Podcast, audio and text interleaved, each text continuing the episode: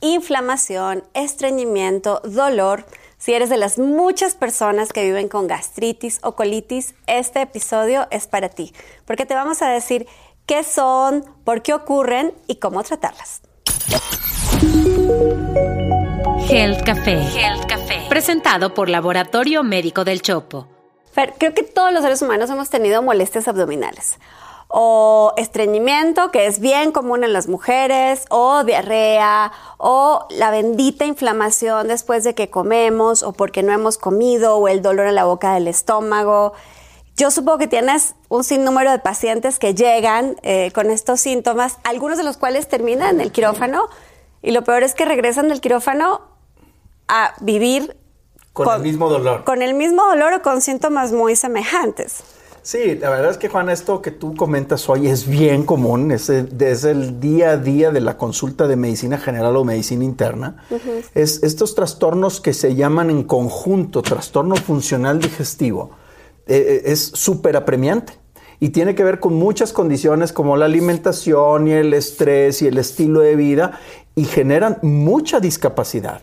Hemos encontrado grupos de personas que no pueden estar en la tarde ya en el trabajo porque después de que comerse, comerse una ensalada o comerse un, un pedazo de queso, terminan con una distensión tremenda o dolor en alguna parte del estómago que les incapacita regresar a chambear en la tarde. A ver, pero aguántame. A ver, desde la plataforma que sea que nos estén viendo o escuchando, por favor, suscríbanse, activen las notificaciones para que no se pierdan ni un solo episodio.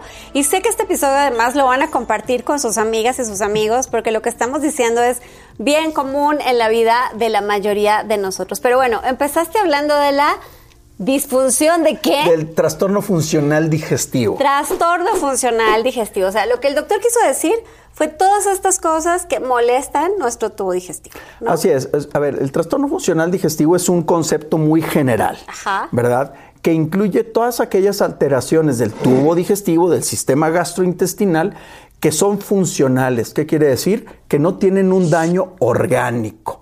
Que esto es horrible porque uno va al doctor y siente que se está muriendo, ¿no? Porque mm, te duele el estómago, porque tienes náuseas, porque a veces no puedes ni respirar y como que te duele la espalda y no puedes dormir, pero tampoco puedes ir al baño, pero entonces no sabes qué comer y todo te cae mal. Es horrible. Y llegas al consultorio a que el doctor te diga, casi, casi no tienes una enfermedad, uno, y dos, vas a vivir con eso. Es, un tema importante por cómo, cómo, el doctor lo ve, cómo, lo, cómo lo, lo comunica también. A ver, el trastorno funcional digestivo es una enfermedad o es una entidad, es un grupo de manifestaciones anormales en el tubo digestivo. que dan síntomas. Ok, estamos hablando de gastritis y de colitis. Eh, vamos a decir, en términos generales, la gastritis y la colitis. Pero ahorita quiero especificar un poquito más sobre el tema. Insisto, son trastornos funcionales que no tienen un daño orgánico. Exacto, no o sea, lo que el doctor quiere, decir es, no tenemos un tumor, no hay una, obstrucción, no hay, una úlcera este, que pueda tener como una causa directa. Una causa directa curable. Sino que la función no, nomás no. No está jalando, no está jalando. En términos generales, la gente lo divide de arriba y abajo, ¿no? El trastorno funcional digestivo alto y el bajo. El alto es la, la muy conocida gastritis. Okay. La gastritis es una sobreproducción de ácido en el estómago. y, y debo decir, la sobreproducción de ácido puede venir por muchos orígenes. La más clásica es lo que dice la gente. Ah, es que come chile y entonces el chile es ácido y el chile daña al estómago. No, el chile produce sobresecreción de ácido. No es que el chile lesione directamente al estómago. Ese es el efecto que los alimentos pueden causar en nuestro cuerpo. Imagínense un tamarindito ahorita rico. ¿Qué pasa? Uno empieza a secretar saliva, bueno, también empieza a secretar ácido. Y el cuerpo humano tiene una secreción de ácido natural después de los alimentos, con ciertos condimentos y en la madrugada. En la madrugada la gente producimos ácido entre 3 y las 5 de la mañana de manera normal. ¿Cuántos no nos hemos despertado con dolores ahora? Y luego, esos son trastornos funcionales de la parte alta que dan reflujo, que dan agruras. Ok, entonces espérate. Entonces, gastritis, decías, del estómago para arriba, todas estas molestias que además a veces hay ardor, la garganta. La garganta o lo que el estómago y te duele y tienes náuseas. Ok. Y luego, Del estómago para abajo. De ahí para abajo, la manifestación más clásica es la de la colitis. La colitis en el entendido que es gas, sobreproducción de gas y anormalidad en el movimiento del colon o intestino grueso. El colon intestino grueso tiene una movilidad que le llamamos propulsiva, que es la que hace que uno vaya al baño. Que expulse. Que expulse el gas y que expulse la materia fecal que uno tiene en el intestino. Pero en el trastorno funcional digestivo, los movimientos no son sincrónicos. El movimiento debe ser empujar. Pero a veces en el tubo digestivo, uno va para adelante y el otro va para atrás. Y entonces viene una onda de choque que genera dolor. Y si a eso le agregas que hay sobreproducción de gas, porque las bacterias, la microbiota, no es normal o no digieres correctamente ciertas fermentas, ciertos eh, alimentos correctamente, se produce mucho gas. Entonces, a ver, Fer, espérate, ahorita hablamos de la microbiota porque ya me pusiste muchos temas en la mesa. Entonces, esa inflamación, ¿no? Porque los, yo no he escuchado tanto a los hombres quejarse de inflamación, pero las mujeres nos quejamos de inflamación todo el tiempo. Entonces, esa inflamación es normalmente gas. Es gas que está distendiendo el intestino. Por eso mucha gente dice, y llegan con el consultor, es que parezco embarazada, doctor. ¿Por qué? Porque trae un exceso de gas en el, en el tubo digestivo grueso, en el intestino grueso, y ese gas pues se tiene que salir, ¿verdad? Pero también tienes que ayudar a la paciente que lo deje de producir. Muchas pacientes, por ejemplo, muchos pacientes logran esto al bajar, por ejemplo, el consumo de verduras verdes, o al bajar el consumo de brócoli, frijoles, lentejas.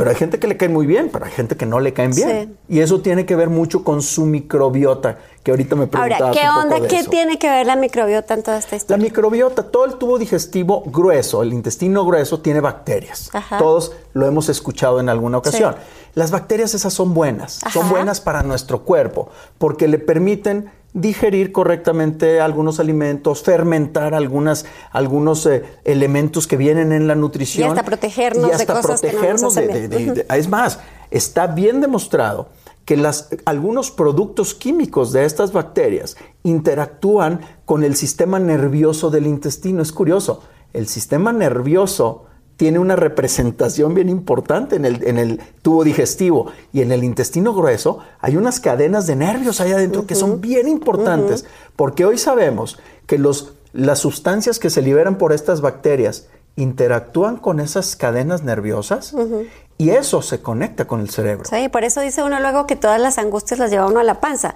No es que las lleve a la panza, sino que ahí están las, ahí también hay terminaciones nerviosas. Hay terminaciones nerviosas que se comunican con el cerebro a través de diferentes mecanismos y que si se sobreproducen ciertas sustancias, la persona se puede deprimir.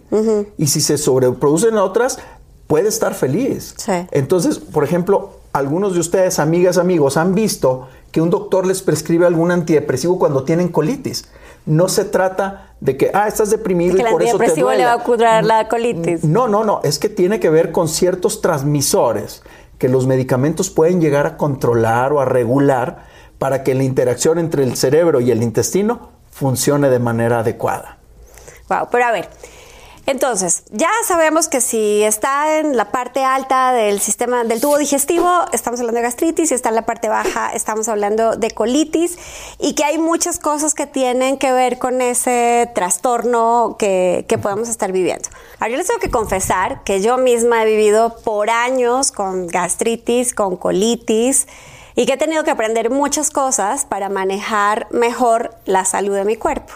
Y creo, Fer, que tres elementos son fundamentales y me gustaría que tú nos ayudaras a entender por qué.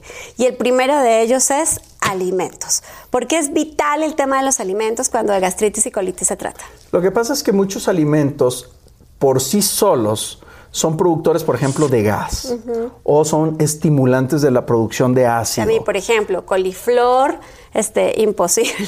No, a ver, la gente que me dice que, que viene con estos datos de reflujo muy importantes o de mucho dolor y que les digo, muy bien, pues vamos a tener que modificar el consumo del alcohol. ¿Cómo? ¿A poco no voy a poder tomar? Pues no, porque el alcohol es un, so- un- un estímulo para la sobreproducción de ácido, pero también los chilitos y también los chiles y también las grasas. O sea, hay muchos elementos de la alimentación que estimulan esta producción de ácido y de jugos pancreáticos y biliares que pueden dar síntomas. Ahora, en el sentido del colon, pues hay personas que son intolerantes a la leche. Sí. Entonces tienen que evitarla. Hay gente que es intolerante al trigo, al gluten, pues tienen que evitarlo. Y así, tú lo dijiste, el brócoli, la coliflor, pueden producir mucho gas, así como los frijolitos y las, lentejitas. Entonces, la gente tiene que entender qué es lo que le funciona y qué es lo que no le funciona. Eso te iba a decir, yo, yo les puedo compartir que lo que he aprendido es a conocerme. O sea, no necesariamente si a mi vecina le funciona este comer brócoli en la mañana, a mí me va a funcionar o al revés, o que todo, todo, todo lo que pueda inflamar lo tengo que eliminar de mi dieta, sino que hay que ir, hay que irse este, entendiendo y leyendo y, viendo. Y lo que no te cae bien, pues no te cae bien, o sea, está peor sentirse fatal, ¿no? Luego hay de repente gente que llega con historias de, eh, no, métete un jugo detox, Ojo con eso, porque luego eso lo único que hace es barrerte la flora normal y exponerte a complicaciones peores.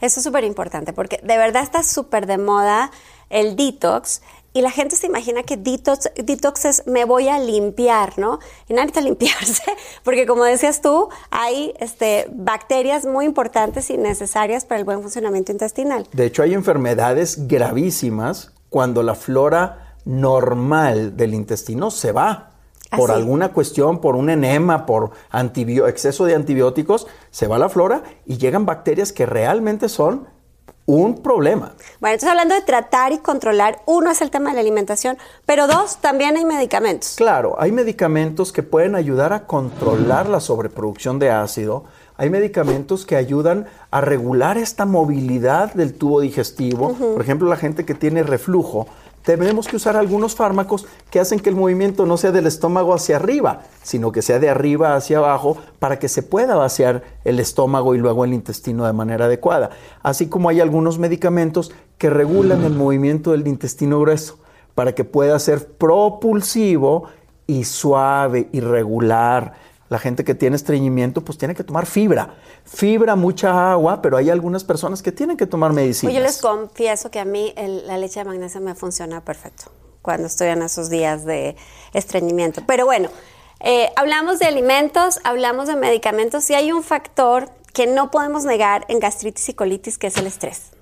Importantísimo. La tercera parte, que es este componente emocional, es muy relevante porque tú puedes tomar medicinas, y puedes hacer los cambios, los cambios en la alimentación adecuados. Pero si no controlas el estrés, el estrés produce un montón de hormonas en el organismo que estimulan la producción de ácido y la anormalidad en el movimiento intestinal. Y como ya lo mencioné también, la relación entre el cerebro y el intestino son bien relevantes en términos de neurotransmisores y en control del estrés, de la ansiedad y de la depresión. Entonces la parte emocional es clave para controlar el resto de los síntomas. Ok, entonces hablamos de tres cosas con las que podemos tratar, que son alimentación, a veces medicamentos, pero definitivamente control de estrés. Control de estrés. Ok, pero ahora me encantaría que también, antes de cerrar, le dijéramos a todos los que nos escuchan, nos están viendo, tres cosas improbables, prohibidas para quienes vivimos con gastritis o colitis. Uno. A ver, uno, el control de irritantes y exceso de alcohol. Eso es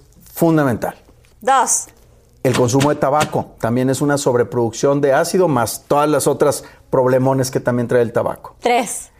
El sobreuso y automedicarse antibióticos. ¿Por? ¿Por qué? Porque barren la flora. Y al barrer la flora, se acaba la microbiota natural tuya. Y entonces puede haber muchos trastornos del tubo digestivo bajo. Bueno, pues ya nos dijeron que de esta no nos vamos a curar, pero lo que sí podemos hacer es escucharnos, conocernos, consultar, no dejar que algo se vuelva eh, crónico y doloroso y pues nada, hacernos responsables de nuestra alimentación y de nuestros hábitos. Bueno, si les gustó, por favor, denos cariño, pónganos cinco estrellitas, denos like, comenten, compártenlo, porque yo sé que somos muchos los que vivimos con gastritis y colitis. Y si tenemos más preguntas, Fer, ¿dónde te encontramos? Como Fernando Castilleja en las redes sociales y a mí como Juana Ramírez o Juana Ramírez Oyin en todas las redes sociales. Recuerden que todos los miércoles tenemos una cita para tomarnos un café y hablar de salud aquí en Gel Café. Gel Café, presentado por Laboratorio Médico del Chopo.